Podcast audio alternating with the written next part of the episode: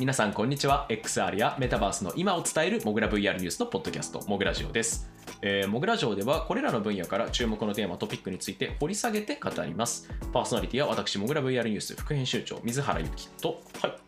編集長のすんくぼでお送りします。はい、というわけで皆さんよろしくお願いいたします。はい、よろしくお願いします。ちょっとまたね、開いちゃいましたけどね。はい、また会いちゃいましたけど、まあなんか、あの、月に2回ぐらいのペースが実は一番ちょうどいいんじゃないかって説もあったりして、まあでも週間も頑張りてえなみたいな。いやいや、わかんないですよ。でも、ここからね、年の後半に向けて、ちょっともう話題がね、ちょっと週2じゃ、あ月2じゃちょっと終わんないぐらい畳みかけてくる可能性もありどんますからね。どん盛り上がっていく説ありますからね。はい。で実際のところ今どうなってるかというと、まあいろいろ出てきたりね、あのなんか今日、まあ、収録してるのが8月26日の金曜日なんですけど、プロジェクトカンブリアのリリースについてザッカーバーグさんがあの人気のポッドキャストのところでちらっと発言してて、10月ですって話をしていて、うんまあリリースなのか、あの発表なのか、まだちょっと具体的なところは分からないっていうところであるんですけど、まあこの業務ビジネス利用想定の高価格帯のデバイスで AR と VR を使い分ける単られる単体ヘッドセットってすごい面白いコンセプトのデバイスなんですけど、まあ、これがまあ今年のあのいわゆるなんていうかメタのイベント、まあ、もともと Facebook コネクトって名前でしたけど、メタのイベント、なんか今年メタコネクトになるんですかね？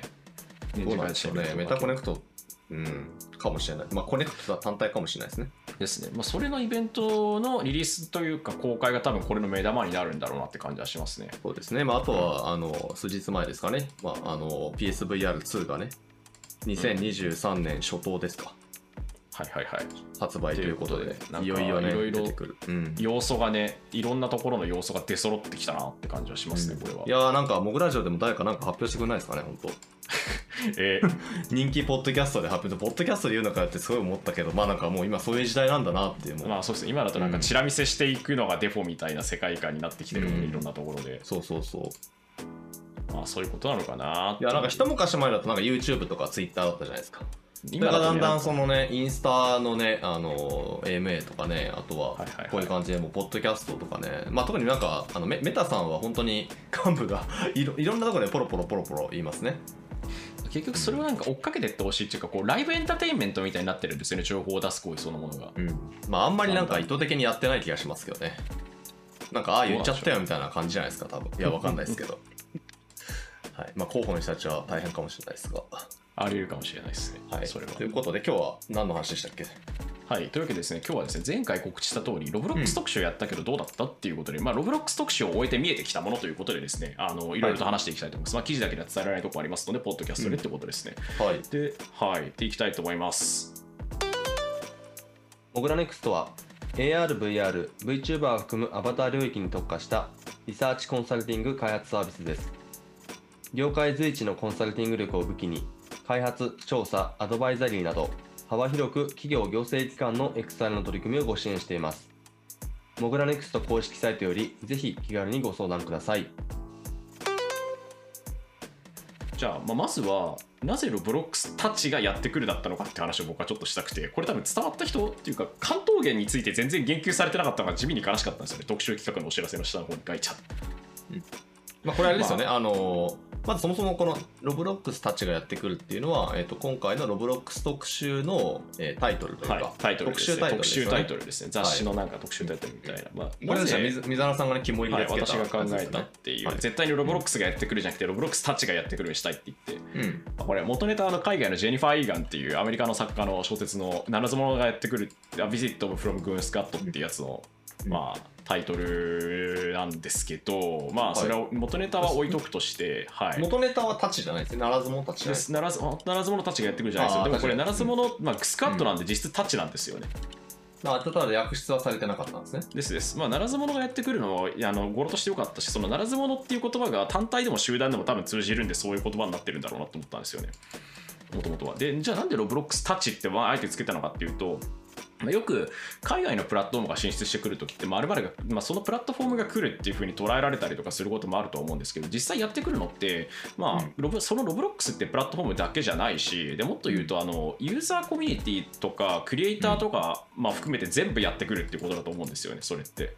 はいはいはい。コンテンツもそうだし、コンテンツとプラットフォームがやってくるんじゃなくて、ロブロックスの場合はあのユーザーが自分でゲーム作ってアップロードできるでそれを遊べるでその中でもまたいろんなこうものをつ集まりみたいな感じで街を作ったりするようなシスシステムがあるゲームもあるみたいな感じなので結局やってくるものってそのクリエイターとかも含めて全部やってくるってことなんですよね。本当に。はいはいはいはい。まだいわゆる、なんかよくエコシステムって言われるやつですよね。あそうですそうです。エコシステム丸ごとやってくるっていうことだから、うん。ロブロックスが来るっていうのはプラットフォームが来るとか何かこうなんでしょうね。その新しい製品が来るみたいな風に捉えるとそれって捉え損ねるよなって思ったんで「まるタッチ」って書いたし特殊な関東源のところでもあのなんというか、まあ、ちょっと念入りな形でというか結構 SAG みたいな形で僕はこの手のやつ書くんですけどこれはあのワイヤードの若林、元ワイヤードので現黒鳥社の若林さんのせいですね。エッセイというか影響ですね。非常に尊敬している方なんですが編集者として、まあ、まここの中に書いてある通りそのよくロブロックスって株価とか数字の話がガンガンされるけど、まあ、それを知ってた方が全員分かりやすくなるし説明もしやすいけどそれだけじゃロブロックスで起きてる出来事分かったことにはならないしメタバースとかで言っても言ってるその株価が下がったみたいな話をしてもそれって全容分かってることには全然ならないよなっていう。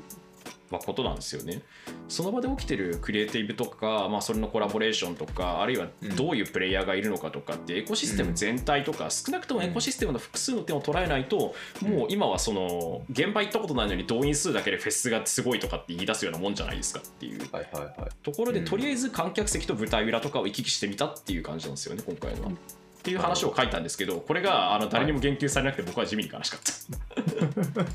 結構頑張って書いたのに。ああ、いやまあなんか、そこはあれじゃないですかね。やっぱ、ここから続く何かってその中身の方にみんな、あの、まあかなと。あとは当たったってことですかね。うん。あと突然あのモグラ VR ニュース特集企画ロブロックスたちのお知らせとかと、お知らせ関東源とかじゃなくて関東源超の特集関東源超の羽ばたきとか言ってなんかの突然のけたらなんだこれっつって読んでくれる人がいたかもしれないタイまあ、トルよりね、が下手くそだったかも突拍子もないものにしたした方がみたいなのあったかもしれない。まあ、あとはそのまあ、今回僕らはね、そのロブロックスっていうのが、まあ、言ってしまえばその日本でまだあの、まあ、メタバースに注目した人たちはそのロブロックスっていうのが海外にあって日本に来てないがゆえにすごいそのなんだろうみたいなすごいすごいって言われてるけどなんだろうっていうのがあるだろうなとは思ってはいたもののまあなんかそのいやもうロロブロックスの特集だったら読むしかないっしょみたいな人っていうのは別にそんないっぱいいるわけではないなっていうのはあってただ、あのまあ、これからその、まあ、日本におそらくねもっとあのいろんな形でプラットフォームとしてもあの入ってくる、まあ、そうなった時にやっぱりなんだっけとかあとはあの、まあ、これちょっと次の話題にもつながるんですけどまず子供たちがねとにかくその若い人たちがこのロブロックスっていうプラットフォームをまずプレイしていくっていうあのそういう状況があるので、まあ、そうなると多分あの、まあ、我々も含めて大人は後からなんですよね。なんかその流行ってるらしいみたいな。子供たちがやたらやってるみたいな。あとなんかやたら YouTube であのすごい人気になってるみたいな。ところからあれなんだっけロブロックスってみたいなどどういうことなんだっけみたいなところに対する一つの答えとしてあの、まあ、今のロブロックスの状況っていうのを、まあ、日本でどこよりも深く解説しようっていうことでやったんですよね。そうですね、はい。その辺でやってみたと、まあ、結構な数のコンテンツ量があるっていうのが、うん。まあ、結構調査会社とかによってまちまちだったりするんですけどね。あの、うんアルトラックスだと確か350万件とか他のところだとはいや数千万、数千万あるみたいな話もしてたりするちょっとバラバラではあるんですけど、まあ、ともかく数としてすごいっていうとかっていうところはよく言われたりするし、まあ、我々も一回あのどういうものなのかとかユーザー数がどれくらいとか歴史はどれくらいかみたいなもともとこれ2006年からずっとやってるそのもともとは教育プラットフォームだったんですよねゲームによる。物理シミュレーションとかっていう話が出てきたりして、うん。まあ、すごい面白かったなとかっていうのは。2006年っていうとねセカンドライフ世代なんですよね。だからこの新しい今のメタバースって言われてる流れとかその VR チャットとかに比べると全然そのお兄さんで あのセカンドライフの頃に実は立ち上がってその後細くずーっと続いててそれが一気に化けたっていうプラットフォームですね。多分その最初は UGC プラットフォームっていうより本当に学校で使うような教育ソフトっていうか物理演うん。もともとは1989年に立ち上げられた物理演算系の、まあというかあのなんなんつったらいいのかなあのスプラトゥーン3とかあとゼルダとかだったりエルデンリング、うん。確かエルデンリングの使われてだったかな。あとかフロムソフトウェアで使われてるハボックってあるじゃないですか。あの物理演演算エンジンっていうか物理エンジンの、はい。まあみたいなことの専門だった人たちだって、あれ辺の多分近いことをやっていた人たちが、まあ、個別に教育用のプログラムとして切り出してでロブロックスが立ち上がってみたいな流れだと思うんですよね。ちょっとこの辺追ってないんで、本当にそうなのかどうか分かんないんですけど。はいまあ、っていう流れがあったりしてなかなか面白いなっていうかこう、うん。ポッと出てきたこうメタザ・メタバースとかなんかユーザークリエイティブえー UGC みたいな感じっていうよりはもう連綿と続いてる流れでたまたま今そうなってるっていううん。くらいなのかなとかっていうところが分かってきたりあとはあの面白かったのはあれですね。あの取材に僕はその時現地行ってなかったんですけど、はい。あの渡辺さんのやつですね。そう渡辺さん一家過去はい加盟なんですけど、渡辺さん一家ね。はい。はい、がいやこれはね、まあ、ええ僕担当編集ということで、はいあのはい。ライターはあの武者亮太さんっていうねあのガジェット系のライターさんで、まあ、今はい。VR チャットどっぷりな、ねはい、方と一緒にあの本当にあの家にお邪魔をしてですねあの取材をしてきたんですけれどもまさにその子供、お子さんえー本当に今4歳ぐらいのお子さんですねがあの YouTube 経由で、えー、ロブロックスっていうのを知ってであのやりたいと言い出してでそこからその、まあ、今ロブロックスにドハマりをしているっていうねあのが、えー、と保育園幼稚園かなかか帰ってきたらずっとやってるみたいな。であの時々その家族であのもうロブロックスのワールドに集合してみんなで遊ぶみたいなこともやってますよっていうそういうあのまさになんかさっき話した、まあ、典型的なパターンっていうとあれなんですけど、あのこれからどんどん起きてくるであろうっていうところを、まあ、もうすでに12年ぐらい前から本当やってるっていう人があのちょっとまああの知り合いの縁でありまして、えーちょっとぜひ話聞かせてくださいよっていうことであのもう一家でですね。お子さんとそれからあのお父さんお母さんに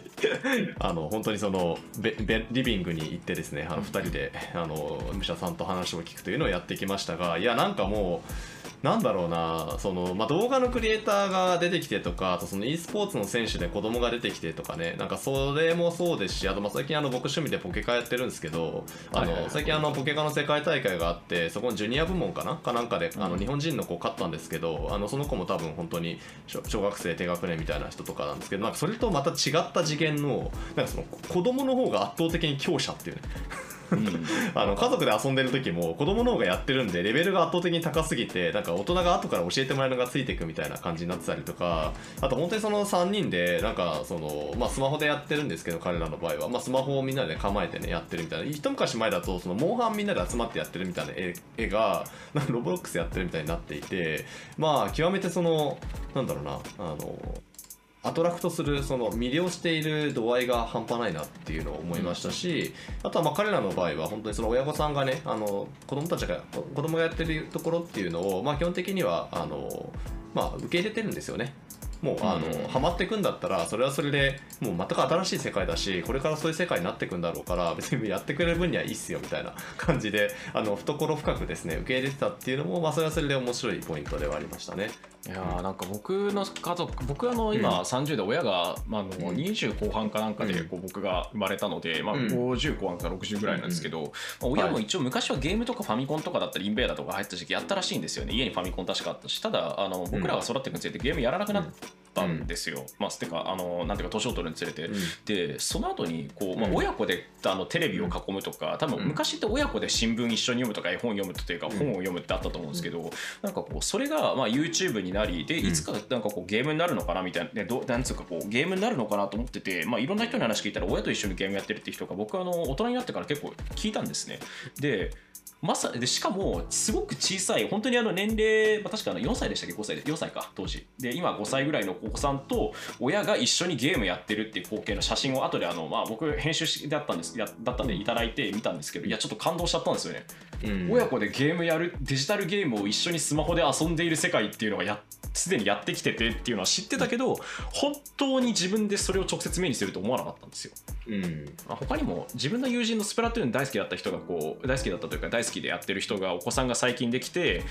でなんかこういつか一緒に遊ぶわとか言ってたり今あの一緒にマインクラフトやってるって聞いておーおーおーってなってたんですけどそれをもう目の当たりにこの取材で、まあ、僕は直接その場にいたわけじゃないから目の当たりにっていうのは変ですけどテキストと写真からもうすごく感じられたのが面白かったですね、これは。まあそれがね、まあ、もちろんロブロックスはゲームの集合体なので、まあ、別にみんなでゲームやってるだったらまあ確かに別に昔からあった話だよねなんですけど、まあ、それがいわゆる、まあ、今そのメタバースというふうに呼ばれているサービスでもうすでにそういうことが行われているっていうのはやっぱりすごくあのなんだろうな、まあ、当然その他の新しい VR チャットとかのあのプラットフォームに比べれば、まあ、桁が1つ2つユーザーの数が違うプラットフォームではあるんですけど、まあ、すでにそういうことが起き起きているっていうのはあの非常になんか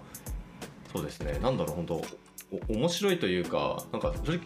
なんか2人でもうひたすらなんか感動してたんですよね。あなんかそんな感じかみたいな。うん。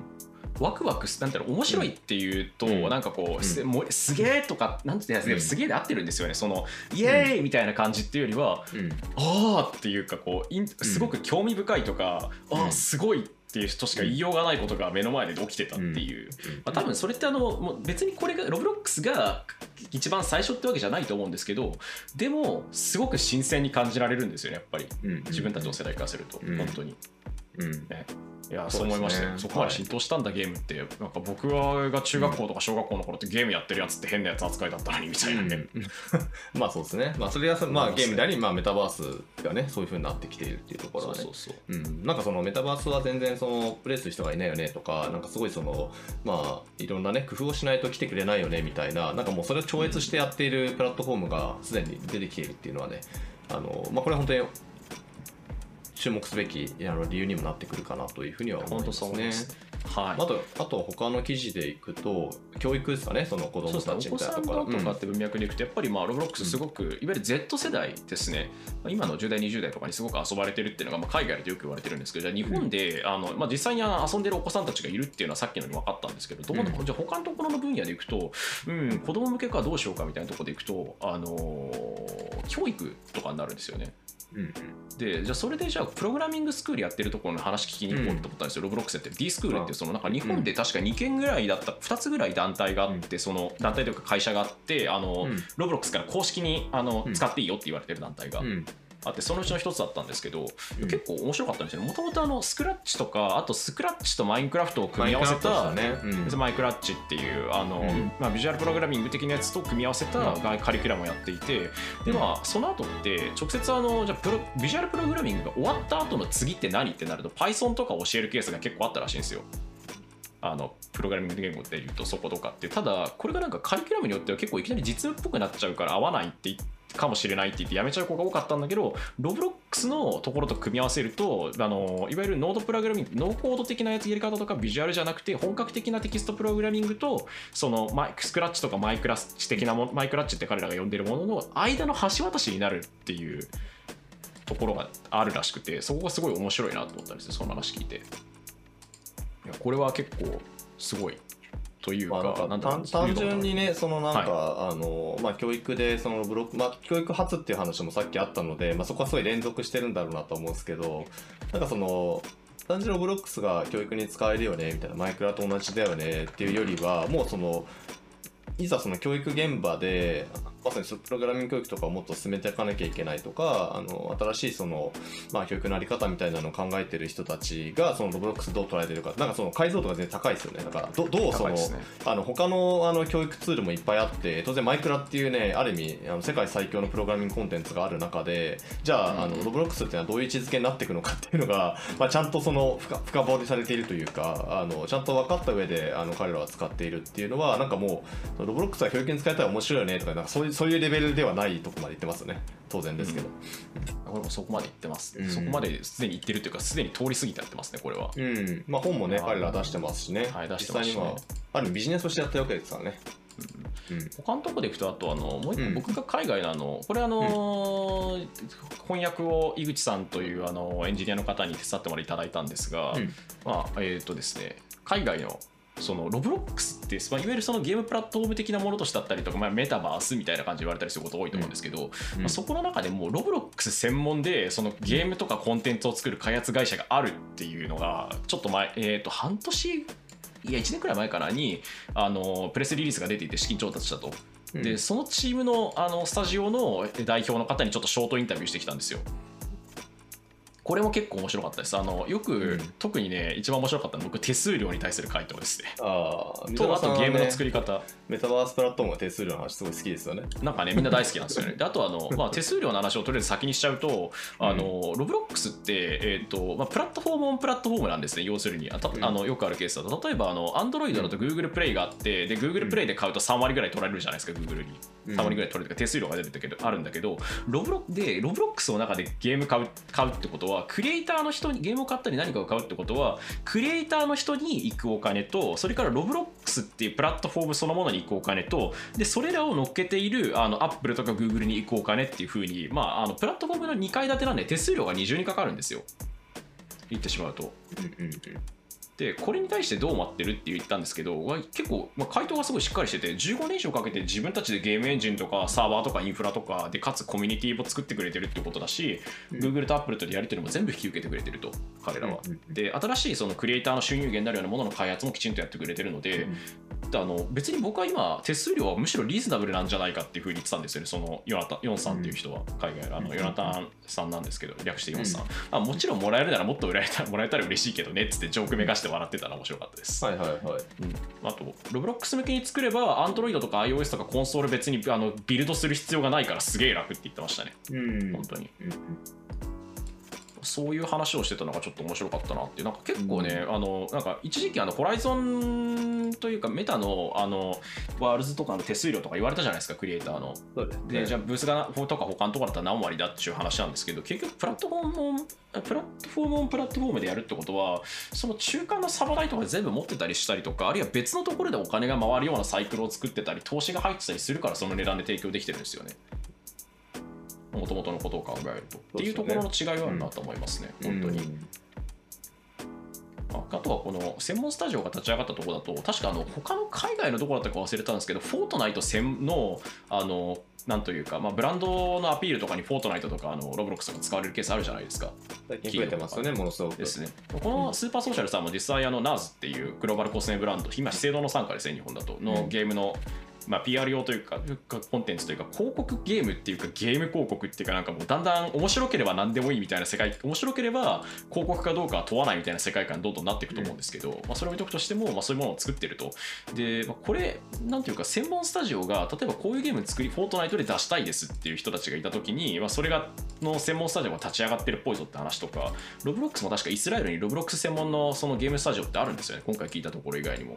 とかって話があってなんかこうでしかも若いイケてるクリエイターとかロブロックスで面白いものを作った人を採用したりとか彼らが応募してきたりしてくれてるみたいな話もしててなんていうかゲームのモッド作ってた人があのフックアップされてすごい、まあ、これフックアップってヒップホップ用語であのなんていうか無名とかあんまり知られてなかったりなんかこいつでもいけてるんじゃないかみたいなのがあの有名 MC とかが引っ張ってきてステージに上げてそいつが有名になるみたいな意味合いなんですけど。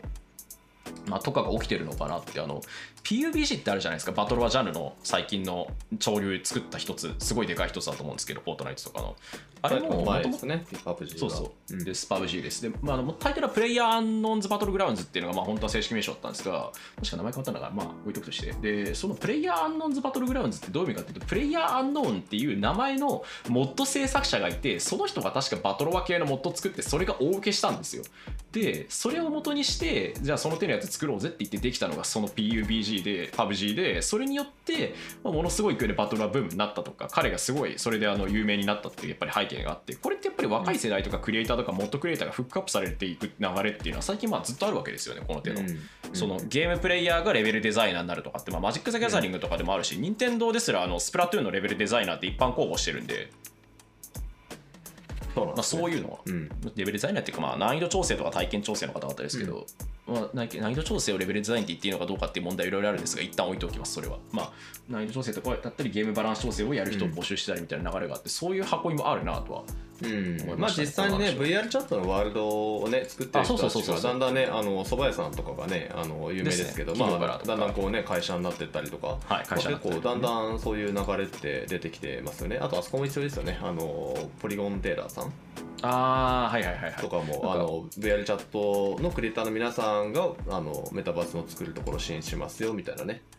こうやってこますけどねういうなんかクリエイターのそのクリエ作ったものの良さとかあとオーガニックなつながりみたいなものがうん。そのなんでしょうね。よりギルド化というか組織化されていってさらにすごいものをチームで作っていくとか良いものをチームで作っていく世の中に出していくみたいな流れっていうのはどんどん出てきてるんだろうなとは思うんですよね。もちろんこれってあのクリエイターと同じくらいそれに価値があるっていうことを見つけたりとかこれいけてるんじゃないんですかっていう話を出していくっていう人たちもまあそれぐらい同じぐらい大事なんだろうなとはちょっと聞いてああまだだユーザーまあでまあねそこがだからユーザーとクリエイターの垣根がこうすごく低いっていうところで作ってる人たちだからこそいいものが分かるとかお互いリスペクトを持ってあのレコメンドし合えるみたいなところもあるとは思います。しかもその多分ユーザーがあクリエイターが多分かなりの確率でヘビーユーザーなんですよね。そうですだからねそうですね。そよくす。ごくいいサイクルで回っていくっていうのがあるなと思っててでそうなんです。よね僕そのこのスーパーソーシャルさんの記事はあの編集のタイミングで見せてもらった時に結構衝撃を受けてて渡辺さんとこ行った時も同じようなこと言っててうんって思ってたんです。けど、はいはいはいそのロブロックスにおける今クリエイターって話を多分もう今回今回だけでも何十回も2人で言ってきたと思うんですけど、うん。うんその普通はユーザーとクリエイターじゃないですか。もちろんそこの垣根があの低くてそのクリエイターがユーザーになることもあってユーザークリエイターになるよねっていう話でそれ基本的にはユーザーとクリエイターっていうそのあの2つのロールだなと思ってあのロブロックスもそういうもんだと思ってみたんですよ。だからロブロックススタジオを触ってワールドを作っていくあアクティビティでしたっけ？えっとエクスペリエンスエクスペリエンスはい体験って呼ばれてます公式。にゲームじゃなくてエクスペリエンスって言ってるんですよ。まああのはい。まあ、ゲゲームでありワールドでありエクスペリエンスっていうふうにあのロブロックス内では、まあ、エクスペリエンスっていう言い方をするんですけど、まあ、それを作るRoblox Studio っていう専用ツールを触ってあのままさにみんなの遊び場を作っていく。だから、 Roblox が user generated content だったとした時のその作る側の人たちですね。はいはい。が作ったものをユーザーが遊ぶっていうそういうその2つのあのロールがあると思ってたんですけど Roblox の例を見ていけば見ていくほどそして Supersocial に至ってはあのそうではなくて大事にしているのがそのユーザーがクリエイトする環境をクリエイトするっていうああ言ってましたね。その彼らがスーパーソーシャルが作ってるゲームって、あつ森みたいに自分の部屋作ったりとかファッション作ったりとかそう。なんですよ。だからカスタマイズしたりするんですよね。そう。だからロブロックスで作れるものっていうのはゲームを作れるわけですよね。だからそのゲームを、ゲームっていうのがそのユーザーが何かを作るゲームでいいわけなんですよね。だからあの、まあ、渡辺さん家行った時もあのお子さんはいはいはい。がすごいハマってるワールドの一つにそのマイクラっぽいワールドでなんか家とか作ってるって言ってたんですよ。あれあれ？と思ってなんかその Roblox っていうのは基本的にはそのスタジオっていうのを使った人だけがそのクリエイターなのかなと思ってたんですよね僕はただそうではなくてその Roblox の中でいっぱいあるそのエクスペリエンスの中にそのユーザー自身がクリエイターになれるっていうそういうエクスペリエンスが山のようにすでにあるんですよね。でそれを意図的にデザインしてる人たちが出てきてるんですね Supersocial みたいに。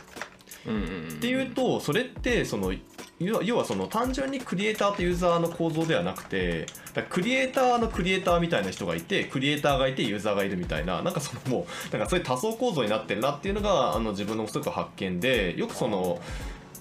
ロブロックスはねそのゲーム版 YouTube みたいな言うがされますけど、YouTube では絶対ないと思うんですよ。あもちろんそのあそうか5分のねあのなんだっけ切り抜きみたいなのさっきありますけど、まあでもクリップもありますけれども、まあ、ただそれってすごい限定的であの基本的にはその、まあ、素材をもう生かさざるを得ないわけですけれどもまあそうですよね。もう完全にそのクリエイターを生み出す仕組みをクリエイターが作れるっていうね。このこうなんか環境を作れてるっていうのは凄まじく新しいことだし、うん。そのクリエイターの人数っていうのがまあ爆発的に増える。要はその熱盛を触ってる人たちはみんなクリエイターだよねみたいなそういう、あの言い方まあもできると思うんですけど、まあ、それを大量に生み出せる熱盛的なコンテンツいや場合によってはフォートナイトも作れるかもしれないよねみたいな、まあ、そういうそのあのなんかこうプラットフォームになってきてるっていう意味では多分これまでにない種類のあのプラットフォームが現れているっていうことなのかなというふうにあの個人的には思ったというのとあとはそれってその今メタバースのプラットフォームとしてロボックスを見てるんですけど実はそれはなんか VR チャットとかそこら辺が競合なのではなくて、いやなんかそのあれゲームを何でも作れるプラットフォームって考えるとそれは Unity であり Unreal Engine の領域なんですよね。ああなるほどね。だから、まあ自社で持ってますからね、うん。ゲームエンジンね。そう Roblox Studio っていうのはは Unity とか Unreal Engine なのかなっていうのが自分の見方でつまそうですねりそうですね。もうすでに、えっと、作ったゲームはRoblox っていうプラットフォームでスマホ向け PC, PC 向けそれから、まあ、ヘッドセットはちょっとまだ後追いだと思うんですけど向けにもう publish できちゃうんですよ。でそれがいいってユーザーソーシあの Supersocial で言ってるわけではいはいはい。もうワンボタンで自動的に各デバイスに最適化されたワールドがアップロードできてでそれがもうユーザー何億人っていうユーザーにあのもう届けられるようになっていてでしかも、まあ、3DCG のインタラクション込みのゲームを好きに作ることができるというふうに考えるとそれはもはやその出し先のプラットフォームがすでに潤沢にある Unity であり Unreal Engine と同じになってきているなっていうのがすごくでしかもマルチプレイで遊べるっていうね。だマルチプレイの何かわざわざ入れるわけ入れる必要がないわけですよ。プラグインとかそういうの、もう全てが常にマルチプレイで遊べるようになっているっていうのを速攻パブリッシュできるっていう。あなかなかこれは恐ろしいクリエイタープラットフォームになっているんだなっていうなんていうかクリエイティビティを unleash、うん、僕は unleash って言葉好きなんですけど、鎖から解き放つみたいなニュアンスですね、いやクリエイティビティをマジで unleash してるんだな。クリエイトする環境をクリエイトしてるっていうところだとまあ、なんだろうなその動画投稿とかでもまあ似たようなケースはあったにせよその動画の中でクリエイトを作るするってなかありえないわけですよ言ってしまえば。別の動画として作ることはできるけど MADとかだったり切り張りとかで。ただその作られたものの中でさらに作り想像の余地があるって考えるとなんか僕今聞いてて最近のサンドボックス的な要素が結構あるようなオープンワールドゲームに似てるというか、そのゼルダとかあとエルデンリングとかある種そのサンドボックスっていうとあれだな何つったらいいのかな、えっと、プレイヤーのそのルートを作るとかどう攻略化するかに対してプレイヤープレイヤーがその創意工夫の余地があるようなゲームともちょっと相似系で語れるなってちょっと思ったりとかもしたり、あと今思ったのはクリエイトする環境をクリエイトするっていうことで多分一番有名な会社ってアドビとかアップルですね。ああそうですね。アップルって結局デザインのためのデザインをやってる会社だと思うので、究極的に言うと。うん、いやー、なんかちょっと話がいきなりでかくなっちゃいましたけど、でもそうだよな。クリエイトする環境自体をクリエイトしているっていうことで考えるとそうなんだよな。そうなので、まあ、ロブロックスが見ているのは、もちろんその、まあ、ユーザーのサイドから行けば、なんかいろんなね、ワールドがあってとか、いろんなゲームがプレイできる、まあ、そういうプラットフォームっていうことなんですけど、まあ、かや、その、クリエイターサイド、コンテンツを作るサイドに行くと、まあ、それはもはや、その、単純になんだろうな、あのメタバースのコンテンツを作りたい人とかではなくて、もう本当にゲームを作りたい人なんだなっていうね。いや自己表現とかなんというかある種そのクリエイティビティを解放するためのその枠組みを与えるっていう意味ではなんか初期のインターネットとかもそうだしある種自己表現って意味だとアバターが使えるとかっていうところでまあ、VR チャットとかで改変したりしてる人たちも多分そう改変というかアバター変えたり自分でオリジナル作ったりあの他の人の改変許可が出てるものをいじったりしてるのと多分同じだと思うんですよねこれ。いや音楽音楽とかあとファッション文化とかヒップホップ系の文化とかと多分かなり近接してきてる話になっているな。うんそういうのは面白かったですね。そのクリエユーザーとクリエイターだけではない多層構造ができているプラットフォームっていう意味では、はい、多分今までに例がないのかな。まああのなんだっけあの音の音のミキシングができるとかなんかそれは近いかもしれないなと思ったんですけどまあでもちょっとその日ではないと思ってて。そうですね。定義変更とかだったり、うん、あと LINE の引き方をどこにするかで言えば結構あるというか出てくるとは思うんですけど、うん、でもできることの自由度が完全にすごなんていうかもっと広がっているっていう感じなのかなと思います。いや、これがね、VR とか AR とか出てくるとか、あるいはそれがさらにあの突き詰めた先に、今度、じゃあ何が見えてくるのかっていうのは、ちょっと気になるところですね。うん、はい。ロブロックス特集を終えて見えてきたものが、実はもっとすげえでかいものが見えてきて、どうすんだこれみたいな状態になったということで、今回は、はい。ロブロックス特集を終えて見えてきたもの、えー、クリエイターと、今、ユーザーだけでは多層構造とかっていう話でございましたよと。はい、はいというわけで、えー、一旦今日のモグラジオはここまでっていう感じでいかがでしょうか？はい。あの、そう、